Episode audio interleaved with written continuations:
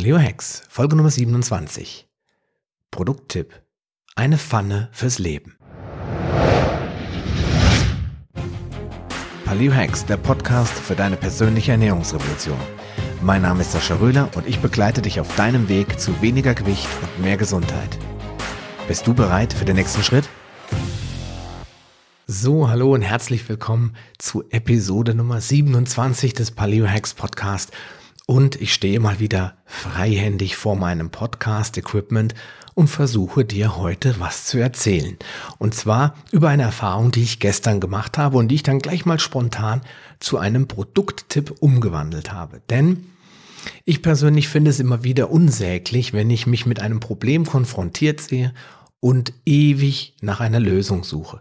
Und deswegen bin ich dann immer froh, wenn ich in irgendeiner in irgendeinem Blog oder auf irgendeinem anderen Medium, in einem E-Book oder im Internet oder sonst wo, denn Foren, selbst bei Amazon-Diskussionen habe ich schon Lösungen gefunden.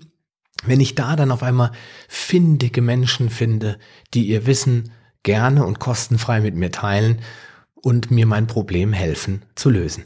Und das Problem, das ich hatte, ist, dass wir vor einigen Monaten, ich sag mal vor einem Jahr, haben wir eine Aktion, an einer Aktion teilgenommen und da haben wir uns neue Pfannen von der Firma Berndes gekauft. Und da wir viel und häufig kochen und vor allen Dingen durch die zwei Kinder auch sehr viele unterschiedliche Sachen immer wieder kochen müssen, war uns daran gelegen, dass es eben Markenpfannen sind. Allerdings war das leider ein Fehlgriff und alle Pfannen sind mehr oder weniger Stück für Stück kaputt gegangen. Zuletzt waren dann die zwei großen, also die große und die mittlere Pfanne komplett kaputt. Und das bedeutet Beschichtung runter mit all den negativen Effekten, dass die, der Giftstoff aus dem Teflon natürlich auch viel einfacher ins Essen eindringen können, als wenn die Beschichtung heile ist. Und ähm, dem zweiten Problem, dass alles anbrennt. Wenn alles anbrennt, das muss ich dir sicherlich nicht erklären, dann macht's Kochen überhaupt gar keinen Spaß. Wenn du dort ein Fischfilet reinlegst und das mittelheiß anbrätst und anschließend die gesamte Haut oder das gesamte Fleisch vom Fisch dann rauskratzen musst und ähm, das auch für den, der das bekommt, also wenn zum Beispiel jemand zum Essen kommt, der dann so ein zerrupftes Stück Fleisch auf den Teller gelegt kriegt, nicht so wirklich einladend aussieht. Ähm, ja, All das hat dazu geführt, dass wir gesagt haben, komm, weg damit. Und dann begann wieder einmal die Suche nach der perfekten Pfanne.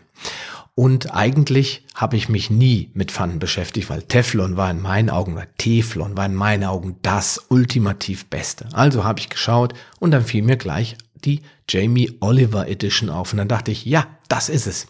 Die holst du dir, sie war schon im Einkaufskorb bis ich mich doch nochmal umentschieden habe und nochmal geguckt habe in den Rezensionen, ob sie denn wirklich so gut war. Ja, lange Rede, kurzer Sinn. Die 49 oder 50 Ein-Sterne-Rezensionen gaben ein relativ eindeutiges Bild ab, nämlich diese Pfanne ist unter Umständen doch nicht so toll wie ihr doch recht hoher Preis von 49,95 Euro für eine Pfanne. Also habe ich beschlossen, nochmal ein bisschen tiefer nachzubohren und festgestellt, auch da löst sich die Beschichtung auf. Auch wenn die Beschichtung die Signatur von Jamie Oliver, dem bekannten englischen Koch, trägt, hat mich das doch nicht bewogen, 90 Euro für zwei neue Pfannen auszugeben, sondern ich habe weitergeschaut und bin dann, ich will nicht sagen wie durch ein Wunder, aber relativ schnell auf sogenannte schmiedeeiserne Pfannen aller, das hatte meine Oma schon gestoßen. Ähm, bin ich auf schmiedeeiserne Pfannen gestoßen, so wie sie meine Oma schon hatte.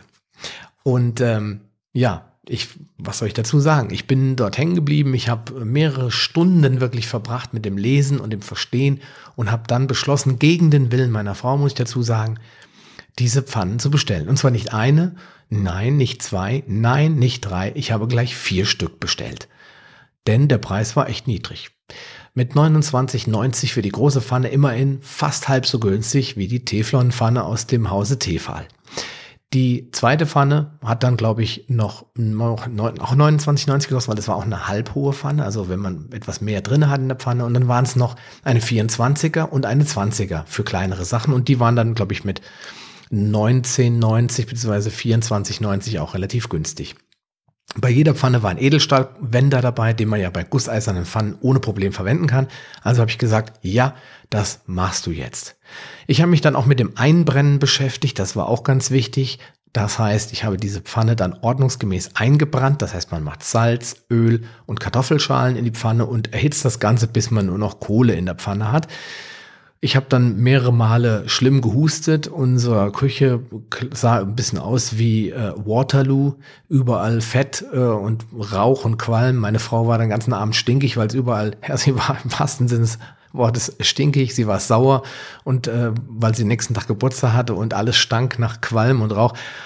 Aber ich war selig, denn ich hatte drei Pfannen auf einmal eingebrannt und konnte es kaum erwarten, diese sch äh, schmiedeeisernen Schmuckstücke, wie sie meine Oma wirklich hatte, ist ja kein Spruch, endlich in Aktion zu erleben. Meine Frau sagte gleich, das klappt eh nicht, da brennt eh alles an. Und ich sagte, nein, brennt nicht, denn schließlich hat der Hersteller mir versprochen, dass nichts anbrennt. Also an dem Abend, als ich die dicke Luft ein wenig gelegt hatte, habe ich beschlossen, mir zwei Spiegeleier zu machen. Und siehe da, es brennt nichts an. Das Spiegelei huscht selbst mit ganz, ganz wenig Fett durch die Pfanne äh, wie über eine Eislaufbahn. Ich kann es nicht anders beschreiben. Super. Die Pfannen sind nicht schön. Sie sehen halt aus wie Omas alte, verknarzte patina beschichtete Pfannen. Sie sehen aus, als wenn sie benutzt würden. Was bei einer Teflonpfanne, wo der ganze Lack abgeplatzt ist, sowohl innen und außen alles eher abgenutzt ist, doof aussieht, wirkt bei dieser Pfanne irgendwie nostalgisch. Also, ich kann nur sagen, geil. Ja, ich war total begeistert. Ich habe diese Pfanne anschließend eingeölt und in meinen Schrank gestellt und seitdem haben wir sie benutzt. Gestern haben wir die Feuertaufe gemacht.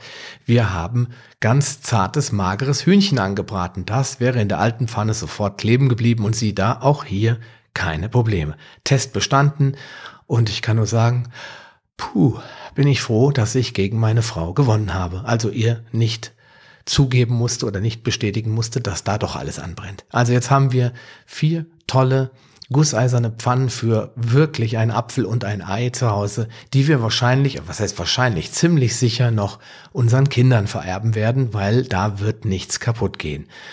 Und deswegen möchte ich dir heute eine solche Pfanne ans Herz legen. Und zwar aus mehreren Gründen. Erstens mal, die Beschichtung ist gesundheitsgefährdend, das weiß ja jeder so ein bisschen, denn wenn sie beschädigt ist, kommen Giftstoffe in Form von diesem Teflon in dein Essen. Zweitens, du kannst sie nicht hoch erhitzen, also ein ordentliches Steak kannst du in der Teflonpfanne ohnehin nicht anbraten. Drittens, sie sind völlig überteuert.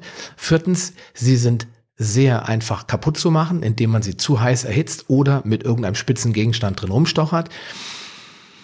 Tief durchatmen. Was fällt mir noch ein? Und außerdem sind diese Pfannen in meinen Augen auch nicht langlebig. So, also, hast du schon eine Handvoll Gründe, warum du eine solche Pfanne dir anschaffen solltest. Wenn dich das Einbrennen, also dieses einmalige Präparieren, Beschichten mit dieser Patina durch diese Kartoffelschalen, wenn dich das nicht abschreckt und du sagst, hey, ich schicke alle weg und mach die Fenstersperngel weit auf und dann mache ich das, dann kriegst du damit ein lebenslanges Produkt, mit dem du alles viel besser braten kannst als mit jeder noch so teuren Teflonpfanne. Und das ist endlich mal wieder Kochen, weil die Dinger haben, da hat man auch was in der Hand. Also kann ich dir nur empfehlen. Meine Pfannen sind von der Firma Greve.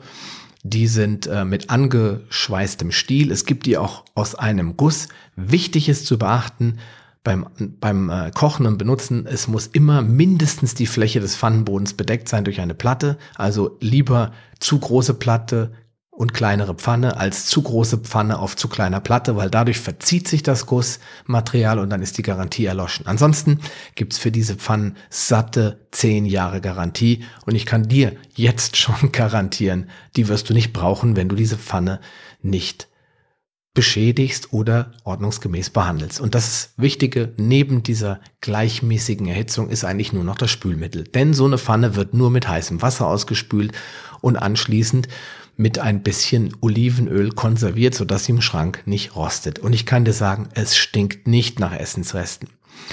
Es ist eine wunderbare Möglichkeit, endlich von diesem Chemiematerial Teflon loszukommen. Bei uns jedenfalls gibt's die Pfannen nur noch. Also in diesem Sinne wünsche ich dir viel Spaß beim Surfen. Schau dir die Pfannen gerne an. Es gibt übrigens auch noch einen zweiten Hersteller, die Firma Turk, die in meinen Augen genauso gut ist, ist aber ein bisschen teurer, die Pfanne. Schau einfach mal, ich mache dir die Links in die Show Notes. Vielleicht ist das was für dich und dann gehörst du bald zu den Old-Fashion Pfannenbenutzern.